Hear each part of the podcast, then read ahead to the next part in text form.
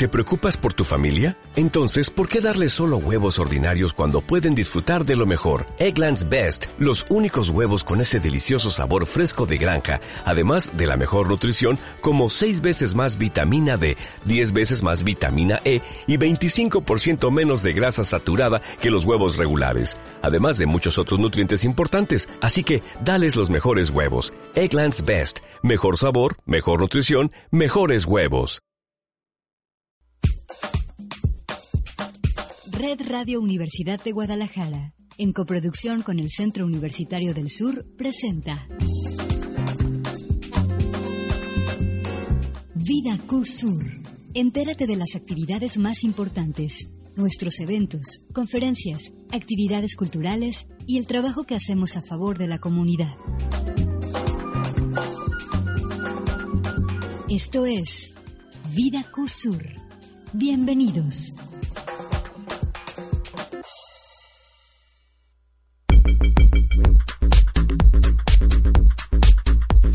Muy buenos días, bienvenidos a una nueva emisión de Vida Sur. Yo soy Lenin Aceves y los saludo desde las instalaciones de Radio Universidad de Guadalajara aquí en el Centro Universitario del Sur. En los próximos minutos le estaré acompañando con toda la información que tiene que ver con el quehacer universitario, con estas actividades en materia de docencia, de investigación y de extensión de la cultura. Antes agradecemos a Víctor Murarellano, la Dirección Regional de Radio aquí en Ciudad Guzmán. En los controles se encuentra César Andrade y en este micrófono le reitero mi nombre, soy Lenin Aceves. También le recuerdo nuestros medios de contacto. Tenemos dos líneas telefónicas a su disposición para que usted eh, se ponga en contacto con nosotros nos haga sus comentarios y también las sugerencias eh, pues sobre temas que a usted le interesen conocer de el Centro Universitario del Sur. Para eso, pues ponemos a su disposición el 413 eh, 341 413 3345 y el 800 701 3044. También nos puede sintonizar y puede ver la transmisión de este programa a través de Facebook en el, en el usuario Radio UDG Ciudad Guzmán y también le recuerdo el usuario del centro universitario en Facebook nos encuentra como Cusur-UDG y en Twitter en arroba radio UDG Guzmán y arroba eh, Cusur-UDG con la etiqueta de vida Cusur. ¿Y qué le parece si le presento los contenidos de esta emisión?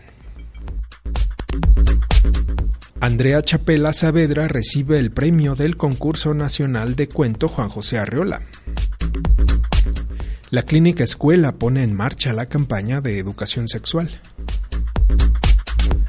¿Qué es la rabia y cómo podemos protegernos de ella? Estudiantes de veterinaria nos tendrán los detalles. E invita a CUSUR al foro Fortalecimiento de la Seguridad Ciudadana y Prevención de la Violencia. La ganadora del concurso nacional de cuento Juan José Arreola, Andrea de Lourdes Chapela Saavedra, recibió el jueves 19 de septiembre el reconocimiento y los 150 mil pesos como parte del Premio Nacional de Cuento Juan José Arreola, certamen literario al que convoca el Centro Universitario del Sur y la Editorial Universitaria. La escritora viajó a Zapotlán el Grande desde Madrid, España, para recibir el galardón que desde 2001 honra la memoria y la trayectoria de uno de los literatos más importantes de México en el siglo XX. Para Andrea Chapela, su regreso al país va más allá de lo que había soñado al hacerlo con el galardón del premio Juan José Arriola y con la convicción de la escritura como una forma de vida manera, Servicio a la Habitación fue un libro que llegó para mí de una forma muy mágica. Decidí escribirlo durante un bloqueo, yo estaba tratando de escribir una novela que no podía escribir y tenía muchas notas, porque como parte de mi beca en Madrid yo vivía en un hotel y tenía muchas notas que había tomado sobre esa vida y las cosas que me habían contado y comencé a escribir pequeños relatos y mis amigos me dijeron, estás tan bloqueada, eres muy infeliz, escribe algo que te haga feliz. Y comencé a escribir cuentos y me dije a mí misma, un poco para ponerme a trabajar, voy a enviar este libro a la Reola. Es perfecto, tengo tres meses si lo acabo, tengo, si tengo 80 páginas, lo envío. Y me puse a escribir y dos semanas antes tenía el libro escrito. Y la manera en la que se escribió, yo la achaco mucho a que escribía sobre gente a la que tengo mucho cariño y sobre experiencias que no solo me marcaban mucho, sino que era un continuo compartir. Yo escribía un cuento sobre una recepcionista y se lo regalaba, o sobre el metre del hotel y se lo daba, y ver cómo a la gente, sobre todo a, a los empleados del hotel, que fueron quienes hicieron que este lugar se sintiera como mi casa, significaba mucho para ellos verse reflejados, hacía que yo quisiera escribir más. Y, y ahora que de alguna manera ese libro escrito para este concurso, pensado un poco siguiendo el tipo de cuento que escribía Reola, haya sido premiado, eh, todavía es algo que no comprendo del todo y que me hace sentir muy afortunada. Entonces, de nuevo agradezco muchísimo al jurado, a la serie de circunstancias que han hecho que pueda estar aquí hoy y que esta sea la manera en la que comienzo una nueva etapa en mi vida como escritora. Muchísimas gracias por estar aquí. El estudiante de letras hispánicas Emanuel Godínez Romo compartió sus impresiones de la lectura de Un año de servicio a la habitación, volumen con que resultó ganadora Andrea Chapela. Las historias que conforman este libro sorprenden por su compleja sencillez. Son espacios bien construidos en donde la cotidianidad se vuelve algo más, donde los secretos tanto de los empleados como de los inquilinos son revelados, donde una vez encerrados con la soledad como única compañía, las máscaras están prohibidas y se pueden mostrar tal como son. Por su parte, el escritor y académico del CUSUR, Ricardo Sigala Gómez, habló de la trayectoria de Chapela Saavedra, química de formación con una maestría en escritura creativa por la Universidad de Iowa en Estados Unidos y hasta hace unos días radicada en Madrid al recibir una beca de creación por el ayuntamiento de aquella ciudad europea. 2019 está siendo un gran año para Andrea Chapela, pues en mayo recibió el Premio Nacional de Literatura Gilberto Owen por su libro Ansibles, Perfiladores y otras máquinas de ingenio. En esos mismos días se hizo pública la noticia de que había ganado el Premio Nacional de Ensayo Joven José Luis Martínez 2019 por su libro Grados de Miopía. Unos meses después, se dio a conocer que era la ganadora del concurso nacional de cuento Juan José Arreola. No es frecuente que un joven escritor obtenga tres premios nacionales de literatura en cuatro meses, mucho menos si se trata de una mujer, pues sabemos que el literario ha sido históricamente un medio dominantemente masculino, por desgracia. Con la representación del rector, doctor Jorge Galindo García, el director de la División de Ciencias Sociales y Humanidades, doctor Jorge José Alejandro Juárez González, señaló que la edición 18 del concurso Juan José Arriola recibió 229 trabajos provenientes de 30 estados de la República Mexicana, así como de España, Colombia, Estados Unidos y Suiza. El jurado estuvo conformado por las escritoras Liliana Blum, Atenea Cruz y Orfa Alarcón. Desde el año pasado la convocatoria se abrió a los escritores mexicanos radicados en el extranjero, siendo Chapela Saavedra la primera ganadora radicada en España. Por parte de la editorial universitaria, el maestro Jorge Orendain, tras felicitar a la ganadora, precisó que el cuento es un género consolidado en el país y de mucha importancia, aunque la mercadotecnia diga lo contrario. Respecto de un año de servicio a la habitación, compuesto por 24 narraciones y en proceso de edición por la editorial de la Universidad de Guadalajara, dijo que son pequeñas postales que nos acercan a la vida de todos aquellos que cohabitan en un mismo lugar. Los títulos ganadores del concurso nacional de cuento Juan José Arreola son distribuidos en las principales librerías del país, colección que también tiene presencia en las principales ferias y exposiciones del libro como la de Yucatán, de Monterrey, y la de Guadalajara. Un año de servicio a la habitación verá la luz en la FIL de Guadalajara el jueves 5 de diciembre a las 11.30 horas en el Salón Antonio Alatorre de Expo Guadalajara. Y eh, pues esta es la información precisamente de la premiación de la edición 18 del concurso nacional de cuento, en la que Andrea de Lourdes Chapela Saavedra, quien es originaria de la Ciudad de México, pero que bueno, eh, ella hasta pues eh, antes de recibir este premio radicaba en la ciudad de Madrid, allá en España. Y bueno, antes de concluir esta, este primer bloque, le queremos hacer una invitación el día de hoy, la compañía de teatro del Centro Universitario estrena su nuevo montaje Adictos Anónimos. Esta, esta, este nuevo montaje, pues bueno, se estrena el día de hoy, tendrá una corta temporada en Casa del Arte. La, el estreno, pues bueno, es hoy, jueves 26, es mañana, jueves 26 de septiembre y también se estarán presentando el jueves 3 de octubre, el jueves 10 de octubre y eh, el eh, jueves 20, 18 eh, de octubre también. Y bueno, esta obra es una obra para mayores de edad y pues bueno, la preventa tiene un costo de 30 pesos y si usted eh, la compra el día de mañana ya al momento o unos minutos antes de la función pues bueno tendrá un costo de 50 pesos. Reiteramos la invitación a el estreno del nuevo montaje de la compañía de teatro Adictos Anónimos este montaje es eh, dirigido por la doctora Rosy Arellano.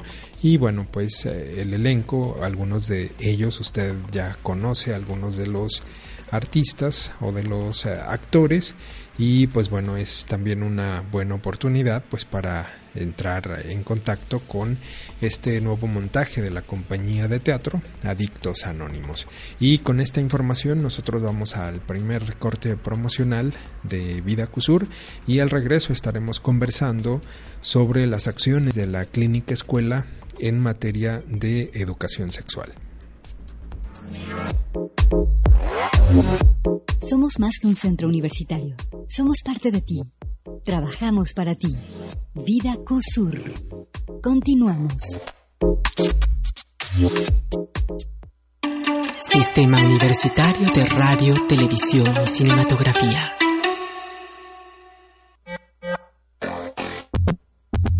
La cultura y sus habitantes presentes en Vida CUSUR. Regresamos. Thank you.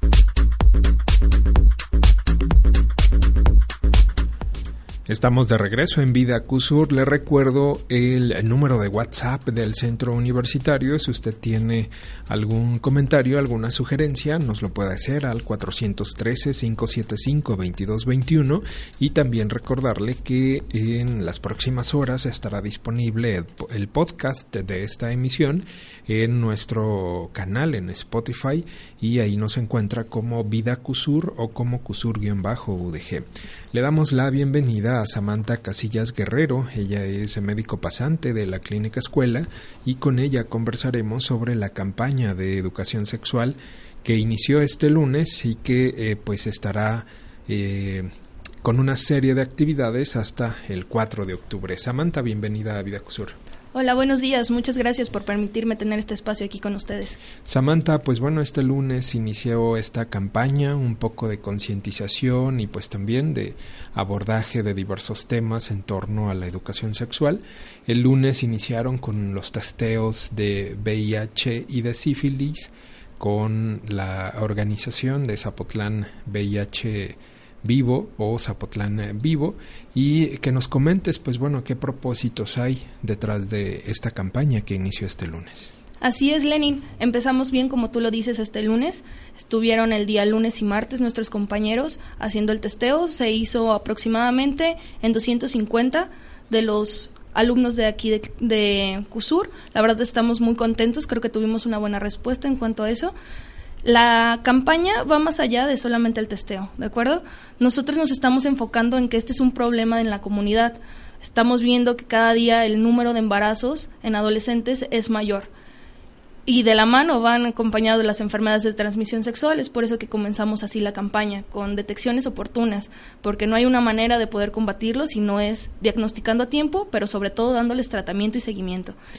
¿Qué otras acciones se van a realizar? Si bien se inició con este testeo de VIH y de sífilis, entiendo que también habrá en su momento pues charlas y que generarán también algunas dinámicas eh, digamos más relajadas, mucho menos formales, pues para hablar en ocasiones de estos temas que para muchos pues bueno suelen ser como un tabú, ¿no? Exacto, justo como tú lo dices, a una de nuestras acciones creo yo, bastante innovadora y espero que sea atractiva para el resto de la comunidad. Se llama Sin Tabús, Aclara tus dudas. Es un buzón en el cual está abierto para toda la comunidad estudiantil, está localizado, el día estará localizado el día de hoy, mañana y el viernes, afuera de Clínica Escuela, en el cual todos pueden poner las las dudas que tengan. Tú lo comentaste, es un tema que en pleno siglo XXI sigue siendo un tabú. Entonces, lo que estamos buscando es que dejen sus dudas plasmadas ahí de manera anónima y estas serán respondidas a través de las redes sociales. Por cierto, para los que nos escuchan, que estén enterados de esta parte, estén siguiendo la página de Clínica Escuela, es ahí en donde estaremos dando respuestas a todas estas preguntas a partir del próximo lunes. Ya iniciaremos con respuestas para cada una de estas cosas.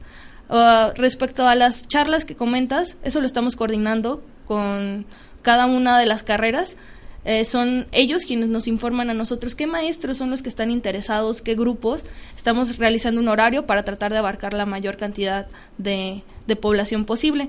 En estas pláticas estaremos hablando de planificación familiar, métodos anticonceptivos, la importancia de las enfermedades de transmisión sexual. En las últimas fechas hemos tenido un incremento bastante alarmante tanto de VIH como de sífilis y no nada más de estas, eh, hay otro tipo de infecciones como herpes virus, el virus del papiloma humano que por desgracia en mujeres está causando demasiado cáncer, que actualmente es el segundo cáncer por debajo del cáncer de mama. Entonces, sí estamos como muy comprometidos con esta campaña porque somos conscientes del el impacto social que tiene. Eh, mm, ya manejabas algunos datos, ¿no? Como estos incrementos en los casos de VIH, de sífilis, inclusive, bueno, del virus de papiloma, que en muchas ocasiones, pues bueno, es una puerta de entrada, ¿no? A este cáncer que ya tú hablabas, el cáncer de cervix. Eh, pero hay algunas eh, cifras, algunos otros datos que tú nos puedas compartir precisamente pues para generar eh, o, para que nuestros radioescuchas realmente tengan una idea mucho más clara de cuál es el problema en torno a la ausencia de la educación sexual? Claro que sí, Lenin. Bueno, las estadísticas nos marcan que a nivel internacional tenemos 376 millones de personas que están contrayendo enfermedades de transmisión al día. Esta es una cifra totalmente alarmante. Dentro de las más importantes tenemos clamidia, gonorrea, sífilis, tricomonas y sobre todo, como ya lo mencioné, VIH y virus del papiloma humano. En cuanto al virus del papiloma humano, tenemos que 290 millones de mujeres están siendo infectadas. Por desgracia, son los hombres los portadores, los hombres son asintomáticos, son las mujeres las que vienen a padecer la enfermedad. Al no realizarse un testeo en mujeres ni en hombres, estamos teniendo una expansión de esto. A mí me parece algo bastante alarmante porque todas las enfermedades de transmisión sexual son prevenibles con una acción muy simple, el uso correcto del preservativo. Parte de nuestras charlas estarán encaminadas a eso. Si bien la gran mayoría de los jóvenes conocen el preservativo, muchos de ellos por fortuna lo usan, pero tenemos un gran sesgo entre la manera que lo usan y cómo debe de ser utilizado. El condón tiene una efectividad del 99% en prevención tanto de embarazo como de enfermedades de transmisión sexual si es utilizado correctamente. Es por eso que durante nuestras pláticas estaremos haciendo un énfasis importante en el uso correcto de los métodos. En este caso, bueno, tú como egresada o a punto de egresar de este programa educativo de, de medicina, eh, pues también es, es, importante eh, hablar y eh, involucrar a la sociedad en torno a este tema tan importante de la educación sexual. En este caso, tú como médico ya en un proceso de formación a punto de concluir, cómo eh, pues eh, tener una comunicación eficiente con la sociedad pues para hablar de estos temas que bueno ya lo mencionabas pues habrá un buzón para que de manera anónima la comunidad pregunte sobre aspectos relacionados con la sexualidad. Cómo sería pues una manera más eh, digamos eh, eh, sencilla de hablar de estos temas con nuestra familia, con nuestros hijos, inclusive entre amigos, pero hacerlo de una manera pues adecuada. Bien, yo creo que lo principal es quitarle el tabú a este tema. Como tú lo mencionas, el problema que tenemos es que se tiene que estar hablando desde casa. Tiene que iniciarse con los niños para que cuando lleguen a ser adolescentes tengan todas las armas necesarias. ¿Cómo hacerlo? Es una muy buena pregunta la manera en la que yo lo haría si fuera madre, aún no lo soy, pero espero algún día poder serlo, sería tocando estos temas desde casa, desde que son muy pequeños. No tiene por qué convertirse en un tema de tabú si desde casa es visto como algo normal. La manera más sencilla es, creo yo, no juzgar a las personas. Cuando a mí me llega algún paciente con alguna de estas enfermedades, yo lo veo en su cara noto que tiene, están preocupados, están nerviosos. Muchas veces me dicen la verdad, ya casi que vamos llegando hasta el final de, de la consulta. En la manera en la que yo logro como batir estas barreras es normalizándolo. Porque eso es en realidad, es un tema normal, es un tema cotidiano. No hay que darle ah, valor a algo que no lo tiene. Es un, es un tema importante pero no por eso tiene que ser tratado de una manera en especial. Tiene que ser tratado como cuando hablas de religión, de política, tiene que ser un tema que puedas llevar a la mesa cuando estás comiendo con tu familia. Y que además, pues bueno, cuando en casa se abordan estos temas, pues también se previenen otro tipo de situaciones como los abusos, como este, pues ahora todas estas situaciones, ¿no? En torno a eh, el acoso y todas estas situaciones, ¿no? Sí, yo creo que es un tema que va bastante de la mano. Otro dato alarmante que descubrimos mientras estábamos en la planeación de toda esta campaña es que Jalisco ocupa el quinto lugar en cuanto a embarazos adolescentes. Los embarazos adolescentes involucran tanto los dados por violaciones o consensuales. Los datos alarmantes también, que la mayoría de estos embarazos están dados, el pico de incidencia mayor que tenemos es entre los 15 y los 19 años de edad. El 81.9% de todos los embarazos de mujeres están dados en ese pico. entonces estamos hablando que desde que las chicas están en secundaria es cuando comienzan Ah, ya con este problema. En la universidad también lo tenemos y se vuelve un problema social porque cuántas chicas no tenemos que por cuestiones de su embarazo se ven en la necesidad de abandonar sus carreras. Eso lleva por consiguiente a un impacto económico en un futuro para ellos. Perfecto.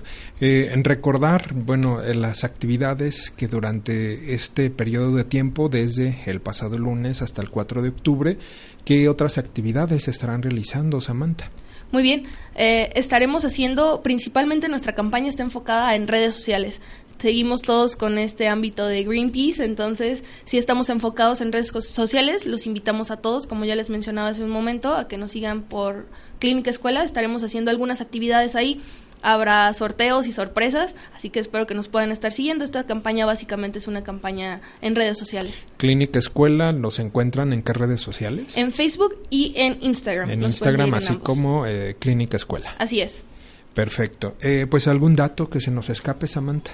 Ah, en este momento simplemente recordarles que en Clínica Escuela contamos con varios de los métodos anticonceptivos que pueden estar utilizando todas las chicas. Lo único que tienen que hacer es acudir con nosotros. La cita no tiene ningún costo. Se hacen un par de preguntas. Necesitan acudir únicamente con un, una prueba de embarazo negativa y a partir de ahí se les da asesoramiento respecto a qué método de planificación familiar es el más adecuado para ellas. También para los varones tenemos un programa en el cual les podemos estar dando mensualmente suministros de preservativos masculinos. Entonces esta campaña es para ambos sexos. Nos pueden acompañar ahí en Clínica escuela pueden tener asesoramiento y estaríamos encantados de atenderlos ahí. Si alguien externo a la comunidad universitaria también eh, quisiera eh, recibir alguno de estos servicios, ¿lo pudiera hacer? En cuanto a la comunicación, el asesoramiento, con todo el gusto del mundo lo podemos hacer.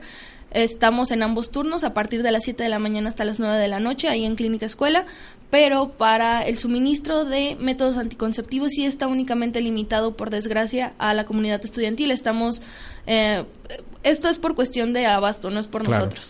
Así es, ya si alguien entonces eh, externo desearía pues conocer un poco más o recibir algún método anticonceptivo, pues que asista en este caso a su este servicio de salud, ¿no? Que bien pudiera ser o el IMSS o el ISTE. Claro que sí, así es. En ambos servicios pueden contar con métodos de planificación familiar. Si lo que están interesados es como en ir conociendo un poquito de cada uno de ellos y cuál se adecua más a, a cada situación, adelante estamos, estamos para servirles. Perfecto, pues agradecemos a Samantha Casillas Guerrero, médico pasante de la Clínica Escuela, que haya estado con nosotros hablando de esta campaña de educación sexual que inició este lunes y que concluye el próximo 4 de octubre. Muchas gracias. Muchas gracias a ti.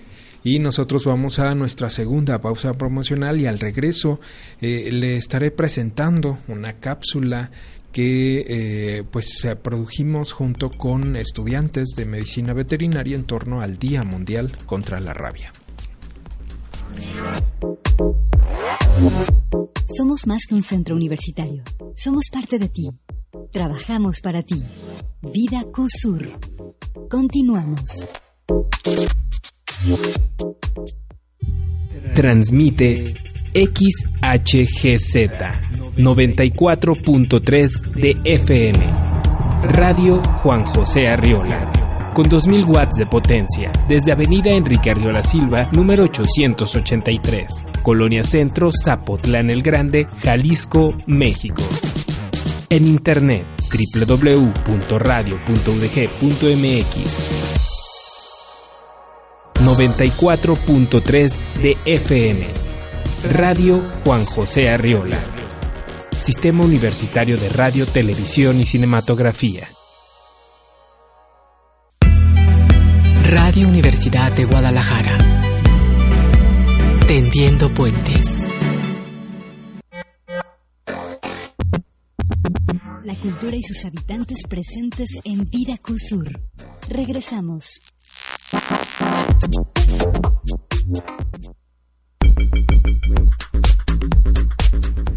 Estamos de regreso en Vida QSUR. Le recuerdo nuestros medios de contacto para que usted se ponga en comunicación con nosotros las dos líneas telefónicas, el 341-413-3345 y el 800-701-3044.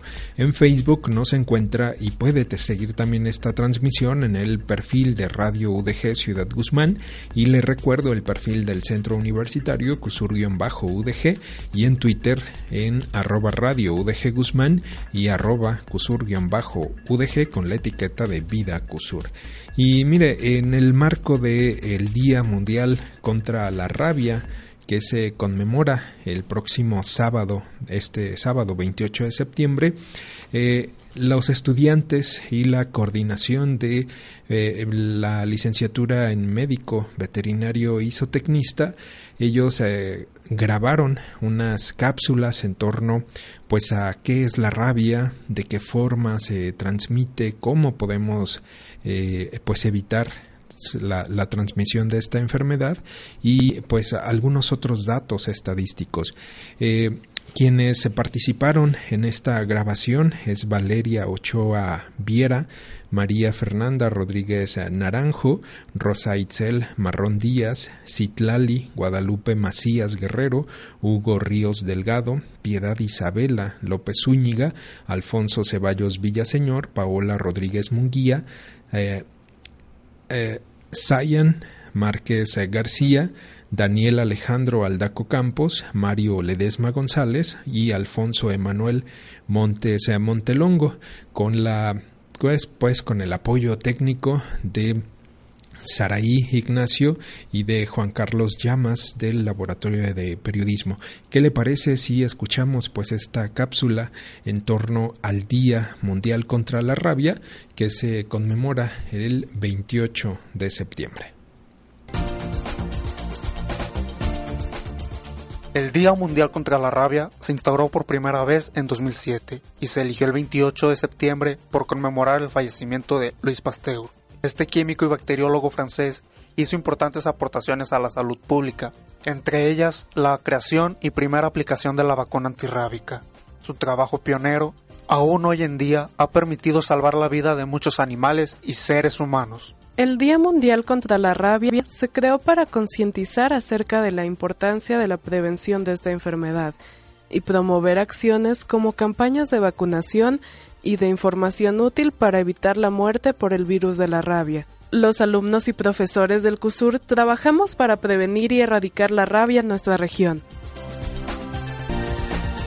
La rabia es una de las enfermedades desatendidas y relacionada con la pobreza, que afecta a grupos vulnerables de la población. Esta enfermedad, a pesar de las campañas de control realizadas, es transmitida al hombre por ciertos animales domésticos y silvestres. La rabia existe en todas las regiones del mundo excepto en la Antártida, y aunque la incidencia mundial de la rabia humana es desconocida, se sabe que en Asia y en África la tasa es especialmente elevada. La Organización Mundial de la Salud estima 59.000 muertes anuales por esta enfermedad. La gran mayoría se localiza en zonas rurales de países en desarrollo. En la India, por ejemplo, se estiman 20.000 casos de rabia humana, mientras que en África, en el año 2010, la cifra estimada de contagio fue de 24.000 casos, y el sector de la población más vulnerable fue de 5 a 14 años. En América Latina, la rabia humana transmitida por perros es prácticamente nula. Sin embargo, la rabia transmitida por murciélagos y otra fauna silvestre ha reaparecido como problema de la salud pública. Las vacunas son seguras y eficaces tanto para los animales y las personas. Desde 1983 se estableció en 21 países de América, entre ellos México, el Programa Regional de Eliminación de la Rabia Humana transmitida por perros. Este programa realiza campañas de vacunación masivas y constituye uno de los instrumentos más importantes para acabar con las muertes humanas por esta enfermedad. Dicho programa ha tenido éxito, pues ha logrado disminuir más del 90% de los casos de transmisión de rabia entre caninos y humanos. En México, la transmisión de rabia canina ha disminuido notablemente por la aplicación efectiva de programas de control, principalmente en las zonas endémicas del país. El año pasado, en el marco del proceso para la eliminación de rabia humana transmitida por perro, se llevó a cabo la misión Rabia OMS OPS, visita que tuvo como finalidad dar seguimiento a los trabajos encaminados a lograr el reconocimiento como país que ha eliminado la rabia humana transmitida por perro. Cada 28 de septiembre se celebra el Día Mundial contra la Rabia, con el objetivo de insistir en las consecuencias de la rabia humana y animal, así como explicar los medios para prevenir y atajar la enfermedad. La Organización Mundial de la Salud, la Organización Mundial de Sanidad Animal, la Organización de las Naciones Unidas para la Alimentación y la Agricultura y la Alianza Mundial para el Control de la Rabia han establecido la colaboración mundial Unidos contra la Rabia. Este año, el lema instaurado para conmemorar este día es educar, vacunar y eliminar. Este lema destaca las dos medidas cruciales que las comunidades pueden adoptar para prevenir la enfermedad y refleja la meta mundial de acabar con las muertes humanas por la rabia transmitida por perros para el año 2030. Gracias a las intensas campañas de concientización, ha sido posible disminuir de manera drástica los casos de rabia en humanos, la rabia es una enfermedad de tipo viral con alta mortalidad. Es transmitida a través de la mordida de animales infectados, entre ellos los animales de compañía como perros y en otros casos, por fauna silvestre como murciélagos, zorros y zorrillos. El agente causal es el virus rábico, del género Lisavirus. Se han identificado más de 80 tipos, pero uno de ellos es el principal agente productor de rabia humana y es el utilizado en la fabricación de la vacuna. El periodo de transmisión de la enfermedad de los animales al hombre es de 3 a 7 días antes de la aparición de síntomas y el desarrollo de la enfermedad. A nivel regional existen diferentes variantes virales que se adaptan a diversos huéspedes como los perros y animales silvestres. En algunas zonas del mundo, la rabia canina sigue siendo muy ensótica, es decir, muy infecciosa, situación que pone a los caninos como el gran problema. Afortunadamente, en América Latina, los casos de contagio han disminuido drásticamente, mientras que en México, desde 2006, no se ha reportado casos de transmisión de rabia en humanos por mordedura de perro. La rabia se puede prevenir administrando el biológico en la población animal. La vacunación de perros y gatos ha sido la estrategia más rentable para prevenir los contagios de rabia en humanos. ya que no solamente reduce los fallecimientos atribuidos al virus, sino también la necesidad de vacunar a pacientes que fueron mordidos por perros con sospecha de rabia. También es necesario realizar campañas de educación para adultos y niños sobre la conducta de los perros y la prevención de las mordeduras y de esta manera sensibilizar a las comunidades en materia de prevención y lucha contra la rabia, en concreto sobre la responsabilidad que supone tener una mascota. El compromiso de las comunidades y su participación en los programas preventivos es indispensable para el adecuado control de esta enfermedad. En México, la campaña de vacunación antirrábica canina y felina se realizan de manera anual desde 1990 y con ellas se ha logrado disminuir hasta casi eliminar los casos de rabia en humanos y en perros. Actualmente los reportes de casos de rabia en animales son mínimos, principalmente en fauna silvestre, debido a que no es posible vacunar a esta población animal. La rabia selvática ocurre naturalmente en muchas especies de cánidos y de otros mamíferos, entre ellos zorros, coyotes, chacales y lobos, entre los más susceptibles, sin embargo, también se incluye en menor grado zorrillos, mapaches, murciélagos y mangostas. La rabia, transmitida por la población de murciélagos, fue la de mayor incidencia en regiones del Golfo de México, el Pacífico de Sonora, Norte y Población Central. Todos los casos se registraron en poblaciones rurales, carentes de servicios mínimos que requiere una vivienda digna y que facilita el contacto y la agresión. El último reporte de rabia en humanos fue en 2015 en Chihuahua por la mordedura de un zorrillo.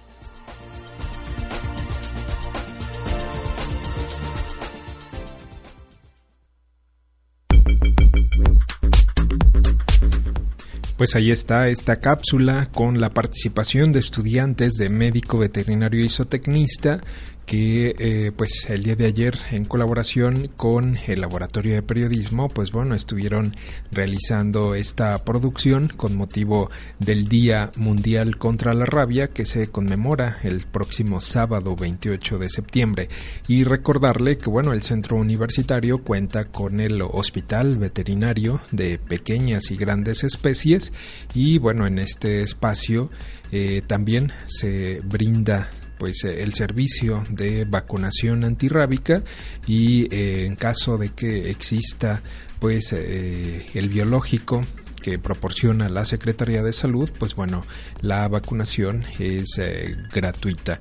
El eh, hospital veterinario, pues bueno, está aquí a un costado del centro universitario y pues eh, es un espacio con servicio las 24 horas, los 365 días. Si usted requiere algún servicio, pues bueno, ponerse en contacto con ellos a través también de sus redes sociales. No, los encuentra como Hospital Veterinario escenario y antes de ir a nuestra última pausa promocional, le quiero hacer la invitación para que usted eh, participe en el cuarto Festival de Experiencias de Movilidad.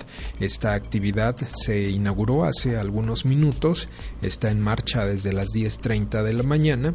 Y pues bueno, habrá diversos módulos donde alumnos que realizaron movilidad académica internacional compartirán sus vivencias, aprendizajes y también pues estarán brindando orientación para pues todos aquellos eh, estudiantes de este centro universitario que quieran realizar alguna movilidad ya sea de carácter internacional o nacional. Esta actividad se lleva a cabo en la explanada de Camino a Casa en el andador central que comunica con la biblioteca Hugo Gutiérrez Vega. Pues con esta información nosotros vamos a nuestra última pausa promocional y al regreso estaremos conversando en torno al foro fortalecimiento de la seguridad ciudadana y prevención de la violencia. Somos más que un centro universitario. Somos parte de ti. Trabajamos para ti. Vida CUSUR. Continuamos.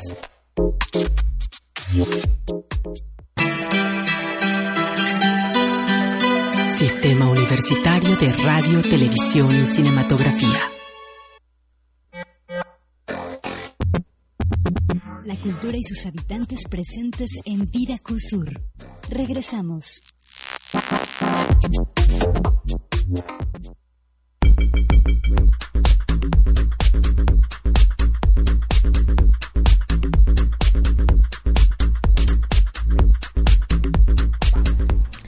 Estamos de regreso en Vida QSUR. Le recuerdo el número de contacto del el centro universitario en WhatsApp, el 341-575-2221. Y también recordarle que en unas horas estará disponible el podcast de esta emisión en nuestro servicio de Spotify. Ahí nos encuentra como Vida QSUR por eh, o con el usuario de Cusur-UDG.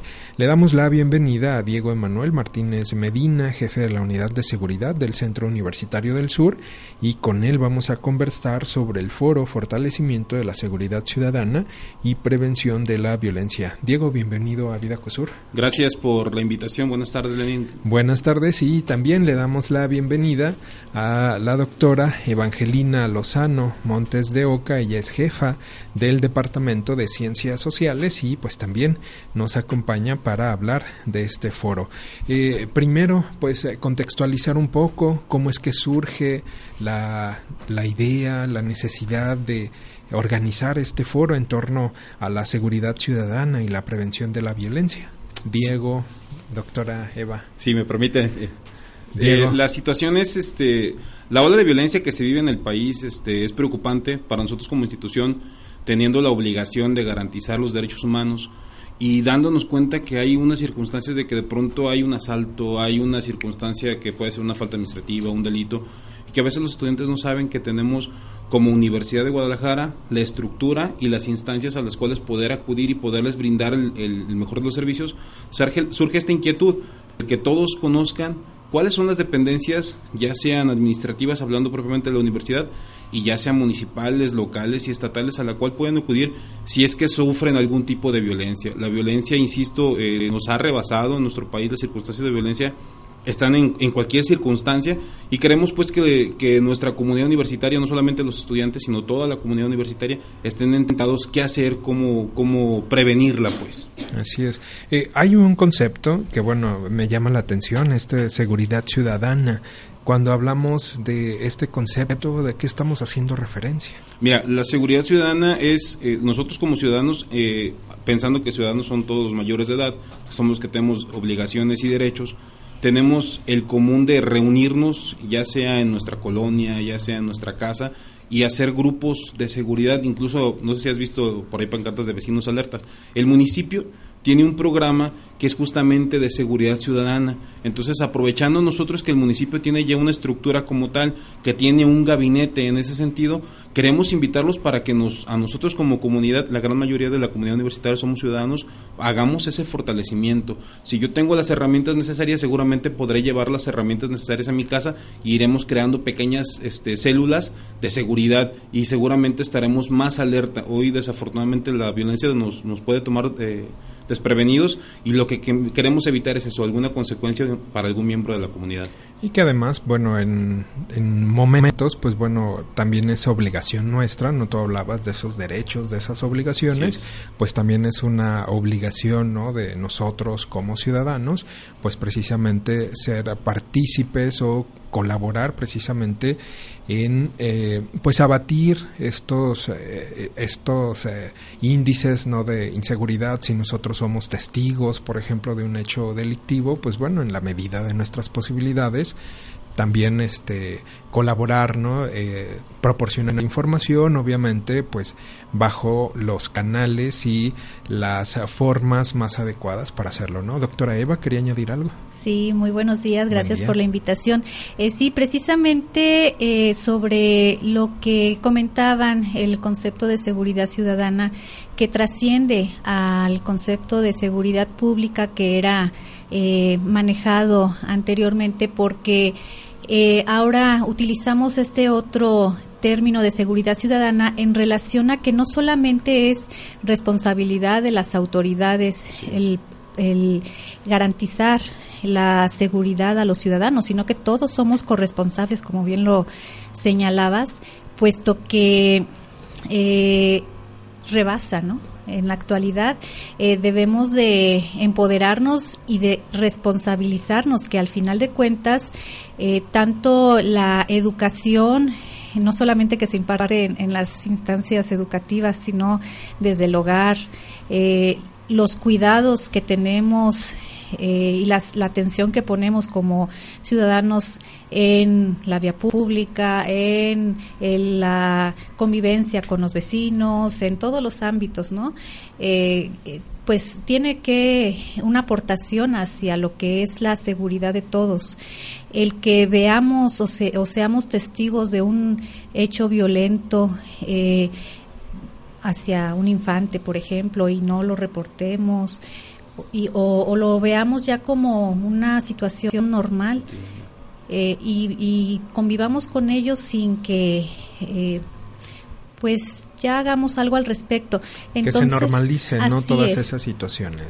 Entonces, eh, el, el, tener esa, ese cero tolerancia a los hechos eh, violentos, el conocer primeramente lo que son nuestras obligaciones y nuestros derechos, obviamente, y hacerlos valer y, cumplirlos también. pues parte es parte de este de esta propuesta que eh, inicia con, con el, el, licenciado Diego, el próximo maestro ya, este, ya casi.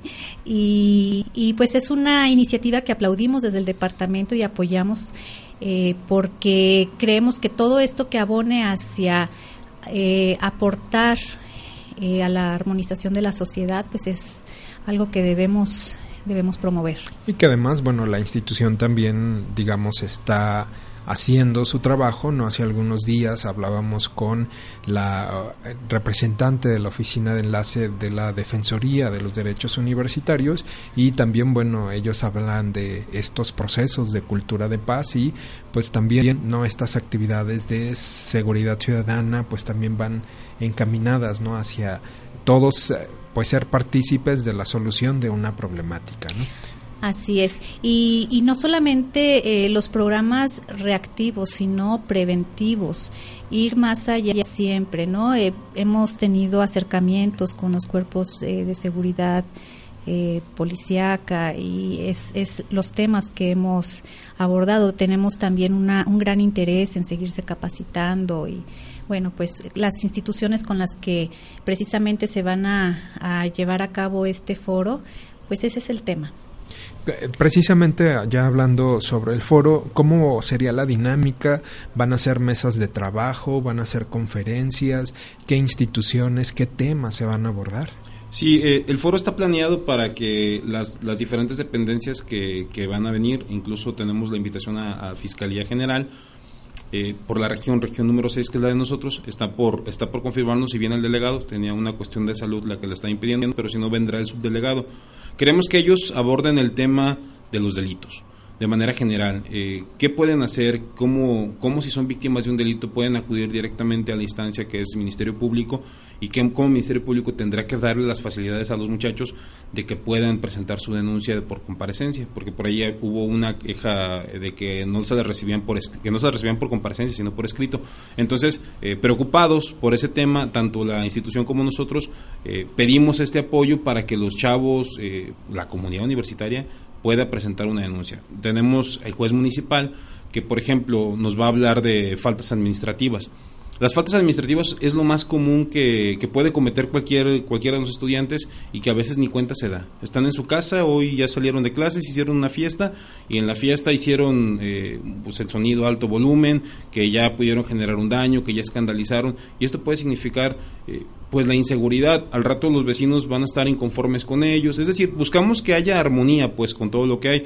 Cuando nos van a hablar de los diferentes tipos de violencia, a veces no nos damos cuenta que estamos siendo violentados. Eh, el simple hecho de la broma, de, o lo que hoy llamamos ya tipificado como bullying, eh, a veces no nos damos cuenta que estamos siendo objeto de ese tipo de, de pues, no sé, llamarle falta, de, ese tipo de violencia. Entonces, eh, queremos que cada una de las dependencias en un corto tiempo, porque estamos hablando de siete dependencias, nos platique qué es la institución de la cual viene a hablarnos y cuáles son las herramientas que nos da a nosotros como ciudadanos, como comunidad universitaria, para saber entonces a dónde acudir. A veces la, comunidad no sabe que la unidad de seguridad escolar, que es dentro del centro, les puede ayudar a formular incluso en algún momento alguna denuncia, los puede, les puede dar acompañamiento en, en cualquier clase de situación. Hoy tenemos ya la defensoría, antes era la unidad de seguridad escolar quien llevaba el vínculo con la defensoría, hoy afortunadamente afortunadamente está ya el enlace de la Defensoría y entonces tenemos una serie de herramientas pues que les queremos dar a conocer. El foro será así, con la participación de cada uno de ellos, con una apertura a preguntas y respuestas y bueno, con, con una clausura del evento tratando de, darles este mensaje de que las, instituciones son la base y el objeto de los derechos humanos y que queremos que siga siendo así.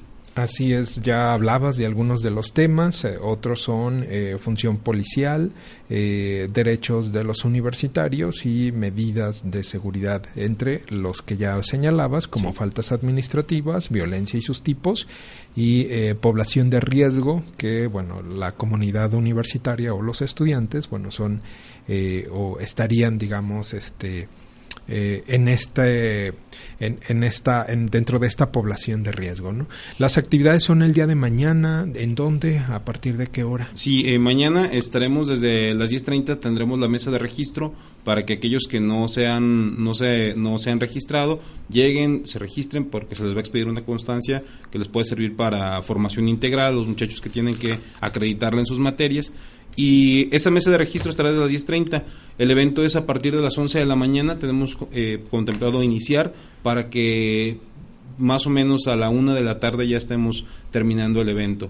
Y dependiendo el éxito que pueda tener este evento, pues ya estaremos programando mesas de trabajo en, en una siguiente etapa. Perfecto. Y cabe señalar que aunque el eh, público objetivo eh, son precisamente nuestros estudiantes, no es limitativo, está abierto a la comunidad en general, puesto que los temas eh, pues son de, de interés, general. General, así es, puesto que la las leyes y la, los reglamentos, pues debemos conocerlos todos para cumplirlos y hacerlos cumplir.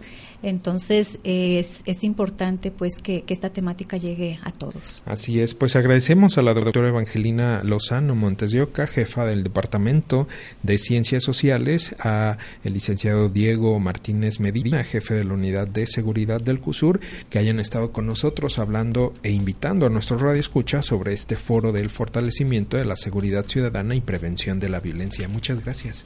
Gracias, por la invitación. Y nosotros con esta información llegamos al final de esta emisión de Vida Cusur. Agradecemos a Víctor Muro Arellano, la Dirección Regional de Radio.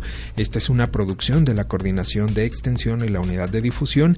En los controles se encuentra César Andrade y su servidor Lenin Aceves. Lo espera la próxima semana en una nueva emisión de Vida Cusur. Hasta la próxima. El Centro Universitario del Sur y la Red Radio Universidad de Guadalajara presentaron Vida Cruz Sur.